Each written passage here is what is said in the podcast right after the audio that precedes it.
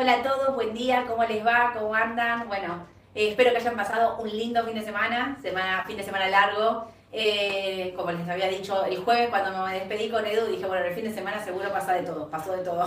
Inevitablemente los mercados nunca se frenan, sobre todo el mercado de cripto. De eso vamos a estar hablando un poquito. ¿Qué fue lo que pasó en el mercado de criptomonedas el viernes y el sábado? Que estuvo terrible, no apto para cardíacos.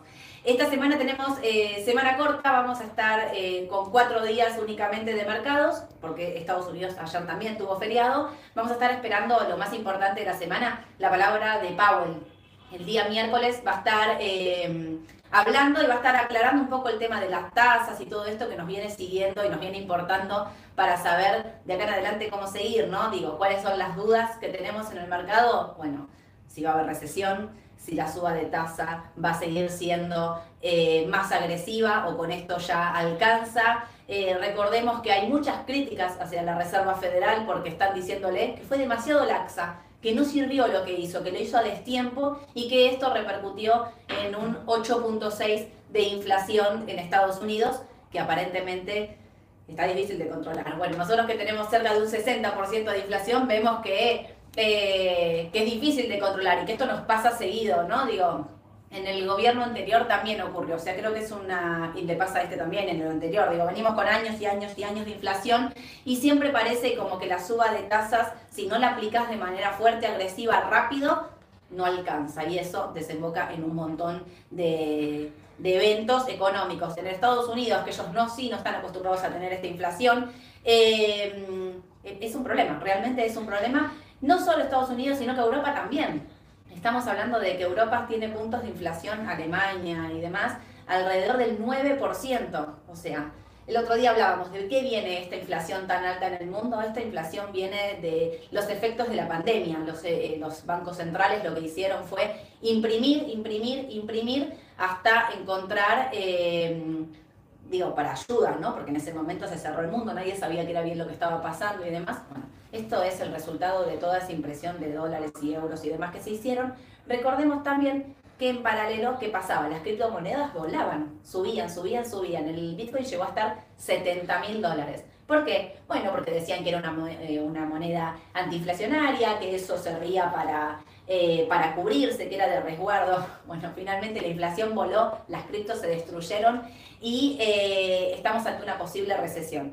Todavía digo una posible porque no es lo que está, a ver, los rumores son de acuerdo a la caída de desempleo, los datos de desempleo, los datos de empleo y demás, pero lo que nos está pasando actualmente es que todavía no estamos en una recesión, porque para entrar en recesión tiene que haber seis datos del PBI de manera negativa. Todavía no llegamos a esto y entonces lo que estamos viendo es que el mercado, como siempre, se adelanta. Hay una fuerte corrección en todos los índices, lo veníamos hablando. Eh, hoy estamos en un rebote, hoy quiero decir que hoy es un día verde para los índices de Estados Unidos. Y, eh, pero bueno, los datos, eh, digamos, adelantan que podría haber una recesión en Estados Unidos. De acuerdo a eso, los mercados caen, las cripto también, y hay que ver cómo sigue. Por eso es tan importante la palabra de Powell el día miércoles para ver qué datos nos da sobre el tema de la inflación, que me parece que es como lo más importante. Entonces, ahora sí, haciéndoles este breve y esperando que ya todos se hayan conectado, vamos a empezar con el resumen de la mañana del mercado y las noticias más importantes que nos esperan para el día de hoy. Argentina y como siempre, el primero, el FMI. Argentina va a estar recibiendo los 2.700 millones de dólares eh, que recibe y pagamos, ¿no? O sea, son estas DEC que automáticamente el Banco Central, eh, perdón, eh, el FMI nos gira para que nosotros paguemos este préstamo que tenemos por 44 mil millones de dólares. Bueno, Finalmente se aprobó, esto ya lo sabíamos, y vamos a estar pagando esta cuota que tenemos que pagar y cumplir. Recordemos que cerca de julio, agosto vamos a estar eh, con el tema de la nueva, el nuevo control trimestral que nos van a estar haciendo. Y bueno, habrá que ver ahí también, ¿no? Recordemos también que lo dijimos la semana pasada, eh, Martín Guzmán pidió que se cambie la meta de inflación, pidió al FMI subir la meta de inflación al 60% y bueno, esto habrá que ver si lo aceptan o no lo aceptan. Lo que sí está diciendo el FMI es que hay que acelerar con la devaluación, que hay que devaluar más rápido porque si no, no estaría alcanzando. Así que recordemos que eh, las importaciones, todo lo que son los subsidios a la electricidad, al gas y demás, vienen todo por el dólar oficial. De ahí es que se van muchos dólares y es por eso que el FMI pide acelerar esta devaluación rápidamente. Guzmán, por otro lado, eh, está juntándose con los bancos principales de la Argentina, que son los tenedores de estos bonos con ¿Se acuerdan que también estuvimos hablando las semanas pasadas de la caída con los bonos con que tuvieron? Venta masiva, les dije, mil rumores, no se sabía exactamente qué era lo que estaba ocurriendo, muchos decían hay un fondo que está eh, saliendo a... Mm, a vender para pagar energía, hay muchos otros que dijeron hay desarme de posiciones de afuera, bueno, los rumores eran un montón, la realidad es que los bonos con SER bajaron fuerte y entonces terminó siendo que la deuda en SER tuvo rendimientos del 20% y el dólar disparado, porque todos esos pesos que quedaron disponibles de ahí fueron a parar al dólar.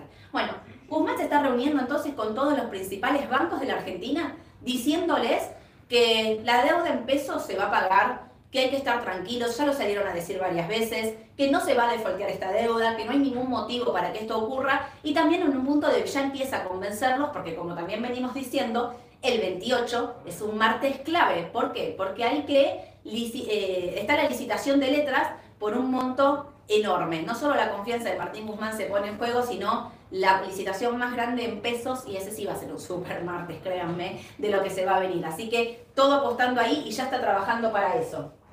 En el medio, el riesgo país está en máximos de los últimos 22 meses. ¿Con qué tiene que ver esto? Bueno, tiene que ver directamente con que el, digamos, los bonos en ser cayeron, la deuda argentina también, los bonos dolarizados cayeron fuerte, fuerte, fuerte, y esto hizo que el riesgo país se disparara. Esto acompañó también de la caída de Estados Unidos y demás, pero bueno, cuando la Fed subió la tasa, lo que pasó es que las tasas de todo el mundo se aprecian, digamos, todas las tasas suben, Argentina no deja de estar exento a esto y también ocurrió entonces que los bonos argentinos bajaron bien fuerte y tenemos un máximo del riesgo país de más de 2.000 puntos. Por último, voy a tasas de Argentina. Eh, las tasas, el jueves, cuando terminábamos de hacer el vivo, el Banco Central avisaba que subía la tasa al 52% anual, o sea, la subía 300 puntos. Esto tiene que ver, repito, con lo que decía antes, suba de tasas en el mundo, atacar la inflación, ¿no? Igual fíjense, 52% sigue siendo una tasa negativa a lo que es eh, la inflación, porque tenemos una inflación del 60%.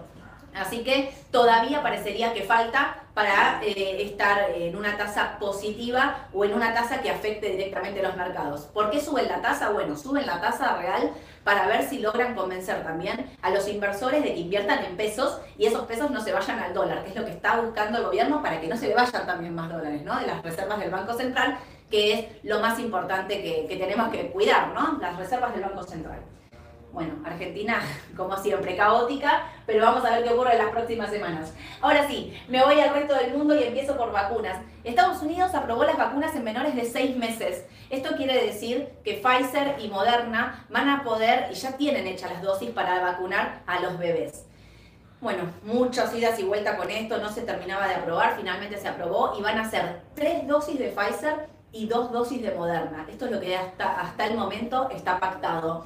Eh, en fin, eh, ya todos sabemos cómo es el tema de las vacunas, quienes se quieren vacunar, no es obligatorio en todo el mundo, no es obligatorio que se vacune, se vacuna quien quiera, pero bueno, había mucho, eh, había, estaban haciendo mucho hincapié en el tema de los menores, que si bien al menos lo que dicen es que no contagian de la misma manera que los adultos, o no se enferman, mejor dicho, de la misma manera que los adultos, sí contagian mucho. Así que bueno, ahí sale la vacuna, entonces la última vacuna, porque ya este es el último eh, sector de la población, ¿no? que no estaba vacunado y que no tenía ninguna dosis de vacuna. Eh, veremos qué pasa en Argentina si llegan. Acá en Argentina tenemos eh, las dos, Pfizer y Moderna, sí, sí, las dos. Así que habría que ver qué, es lo que decide el Ministerio de, de, Salud acá en Argentina con respecto a las vacunas. Me voy a las aerolíneas. Estuve leyendo durante el fin de semana qué es lo que pasa con las aerolíneas en Estados Unidos. No están bajando, no se asusten. Los que tienen aerolíneas, no se asusten. Pero sí pasó que el presidente de los Estados Unidos eh, sacó, no sé por decirlo, un decreto, sería, bueno, una cosa así, donde mm, pidió que, obligó en realidad, que todos los que forman parte de las, eh, de, las tripulaciones aéreas tienen que estar vacunados. Resultado de esto, esto no salió ahora, esto salió hace un montón. Resultado de esto, eh, un montón de gente renunció, dice, me fue la pantalla. Ahí está, un montón de gente renunció a esos trabajos. Por ende, el viernes había 19.000 vuelos cancelados en Estados Unidos. ¿Por qué? Bueno, por falta de personal. Entonces lo que están diciendo es falta personal calificado, obviamente, porque no cualquiera puede hacer ese trabajo, y eh, vacunado, que aparentemente no lo están consiguiendo. Esto también tiene que ver, ¿se acuerdan con lo que venimos diciendo? que mucha gente no quiere volver a sus empleos en Estados Unidos, que es esto de la gran renuncia que se está conociendo este periodo por los salarios, muchos dicen que hay que aumentar los salarios para hacer esos trabajos, bueno, también se ve en el mundo de las aerolíneas, así que me parece súper importante a seguir, ¿por qué? Porque se viene la temporada alta en, en Estados Unidos, porque empieza el verano, por ende, todo el mundo, o sea, viaja mucha más gente a Estados Unidos, en Europa y demás, y esto puede ser un tema de tener tantos vuelos cancelados por día, ¿sí? Aparte las aerolíneas pagan un montón de, como, de, de penalidades, digamos, por no salir en horario y tener vuelos cancelados. Así que atentis a ese sector.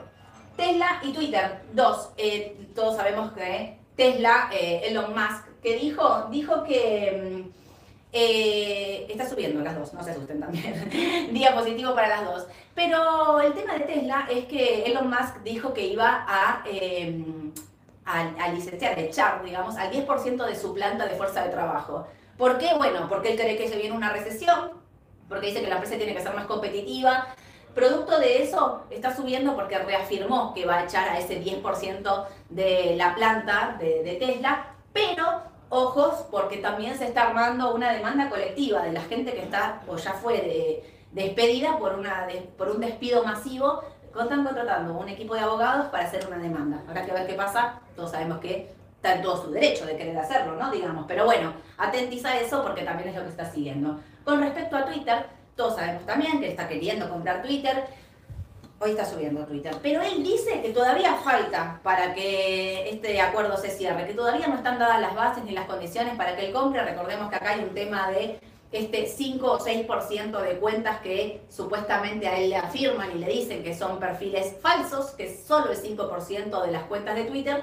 Él dice que la empresa todavía no le terminó de brindar este, estos datos y es ahí donde él dice frena un poquito la compra y voy a esperar a ver qué es lo que ocurre me voy por lo último acá sí, los índices de Estados Unidos, entonces, que suben, que están positivos, pero como venimos diciendo, esto es un rebote, recordemos que las semanas pasadas tuvimos bajas muy fuertes, que hubo un, rebote incipiente cuando fue eh, al día siguiente de lo de la Reserva Federal, que por lo mismo que bajaba, al día siguiente subía, que el sector tecnológico es un sector altamente eh, complicado por lo que va a ser eh, la suba de tasas, que si en caso de haber una recesión los índices estarían, eh, bueno, todos sabemos, ya están en un mercado bajista porque el Nasdaq bajó más de un 20%, eh, no el Dow Jones, pero sí el Standard Poor's que estaba ahí también cerquita, estamos en un mercado bajista. Entonces lo que podemos ver hoy es estos rebotes de análisis técnico que nosotros decimos, que son rebotes contratendenciales, que son oportunidades quizás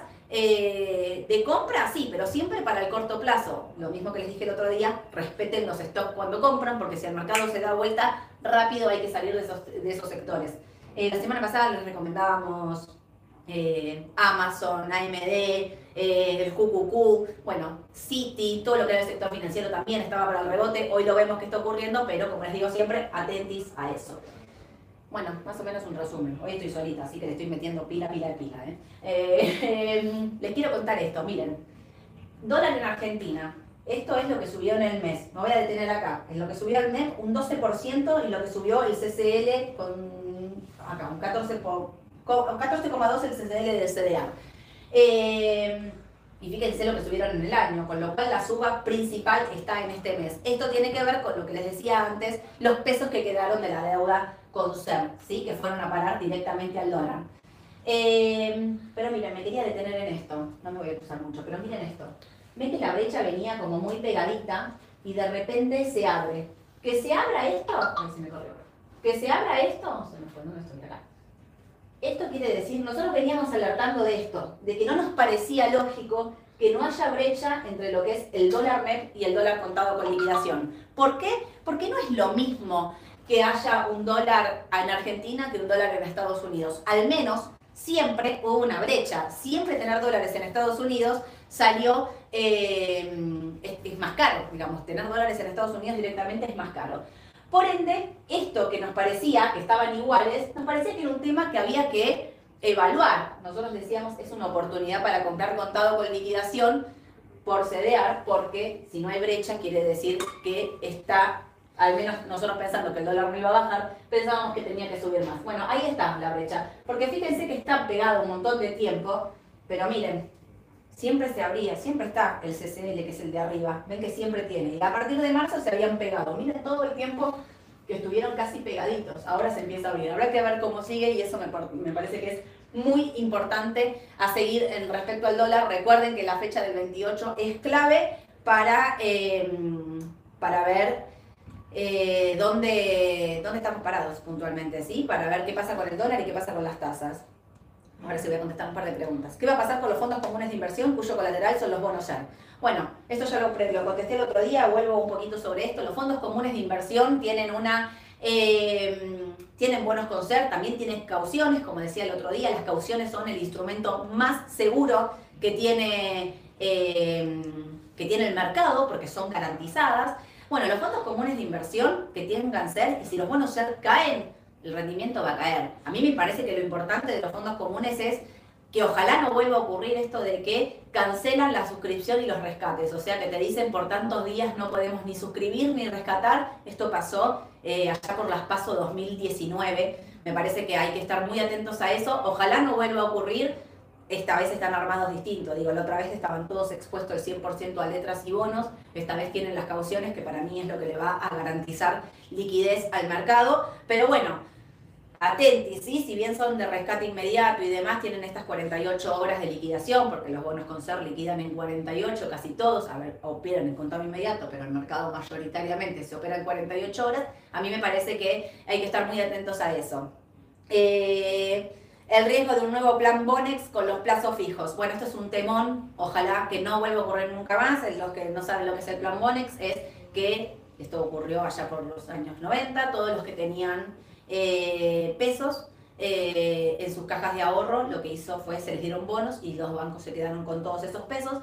Similar o parecido fue lo que pasó en el 2001 ya con el corralito, donde se quedaron con los dólares y entregaron, no, los dólares no entregaron ni igual, directamente no se entregó nada. La gente hizo juicio, hizo paros, demás, mucha gente logró sacarlos, mucha gente no logró sacarlos y perdieron todos los ahorros de su vida. Eh, las cosas cambiaron desde ese momento, ahora también. hay encajes, esto quiere decir que por cada peso depositado en el banco, el banco entrega garantías al Banco Central. Esto es para asegurar que nunca más vuelva a ocurrir lo que pasó en el 2001. Yo no, quiero decir no va a pasar, porque si llega a pasar, van a agarrar este video, me van a matar, pero a ver, tendríamos que pensar que desde la solidez del mercado muchos dicen hay pesos, no es el momento de pensar eh, que podría haber un plan Bonex. Sí, a veces la gente tiene miedo y es lógico porque el 2001 es historia reciente en realidad, si nos ponemos a pensar, pero la lógica sería que esto, ¿no? Que si el banco tiene depositado una garantía, que es un peso también entregado al Banco Central para resguardar este, este plazo fijo o los pesos que tengamos en la caja de ahorro, no tendría que... Eh, que haber ningún riesgo con respecto a los depósitos. Y esto, ¿se acuerdan? Antes les dije, Guzmán se está juntando con los bancos también para esto. Eh, para que no, para que confíen en la deuda en pesos, para que no salgan a vender y también para que no se vayan al dólar, lo cual es el riesgo mayor. Yo no veo en este momento un riesgo de un plan Bonex eh, en la actualidad. Bueno, habrá que ver qué, cuáles son los, los mecanismos y las maniobras y cómo se sigue desarrollando la economía. Pero digo, si pensamos en esto, no tendría que haber un riesgo de salida masiva de plazos fijos y demás, pensando en que esto va a haber como un corralito un plan Bonex, como quieran decirle. Ah, muchos me mencionan el plan Bonex, me, me estaba pensando, porque eh, como la deuda justa por ser y entonces dicen que va a ser impagable y el tema de las LELIX que están en un, mm, en un monto que también, digamos, pero bueno, también pensemos que eh, siempre dicen que la inflación licúa todo eso, no es en este caso porque eh, los bonos con ser están ajustados a la inflación, pero repito, si están, eh, a ver, yo quiero creer que esto realmente funciona y ocurre que las garantías contra los plazos fijos y demás están ejecutadas y siempre todos, todos, economistas, oficialistas y opositores, todos siempre insisten en que en el mercado no hay una falta de liquidez de moneda. Así que espero que, esto siga ocurriendo. Obviamente si en algún momento el rumor o los miedos se, pues, incrementan, hay un retiro masivo de pesos que esos van al dólar.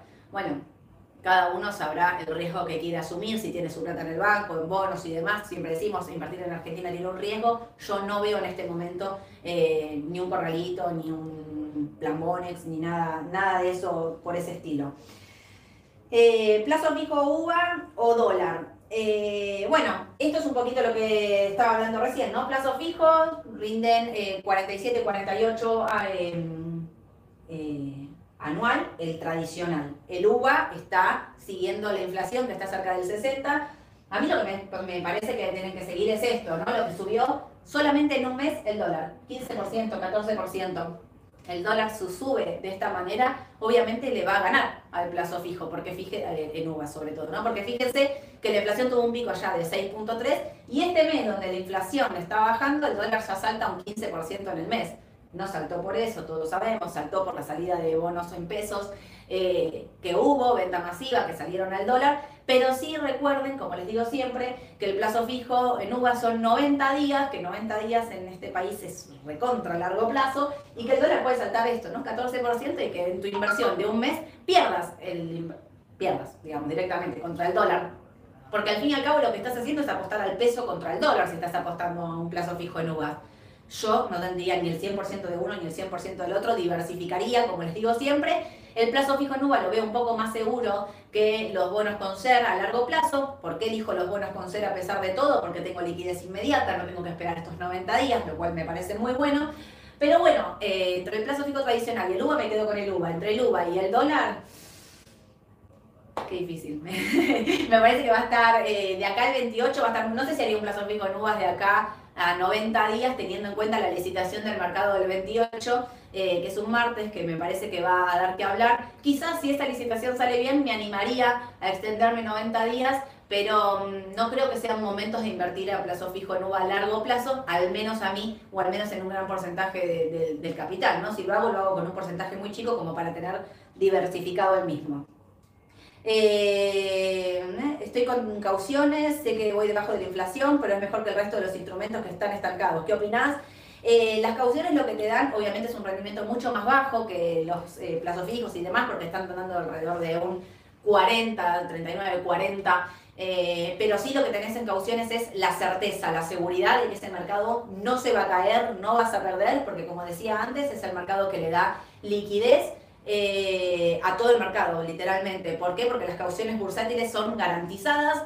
Hay eh, garantías que se ejecutan en el mercado automáticamente si la parte que tendría que pagar o devolver esos pesos no lo hace. Con lo cual, muchos, muchas y casi todas las empresas, les podría decir, eh, diversifican, no tienen todos fondos comunes de inversión, también tienen cauciones. ¿Por qué? Por lo que pasó en el 2019 que el mercado se cayó, se cortó y lo único que siguió dándole pesos a todo el resto del mercado fueron las cauciones bursátiles por esto de que son eh, seguras.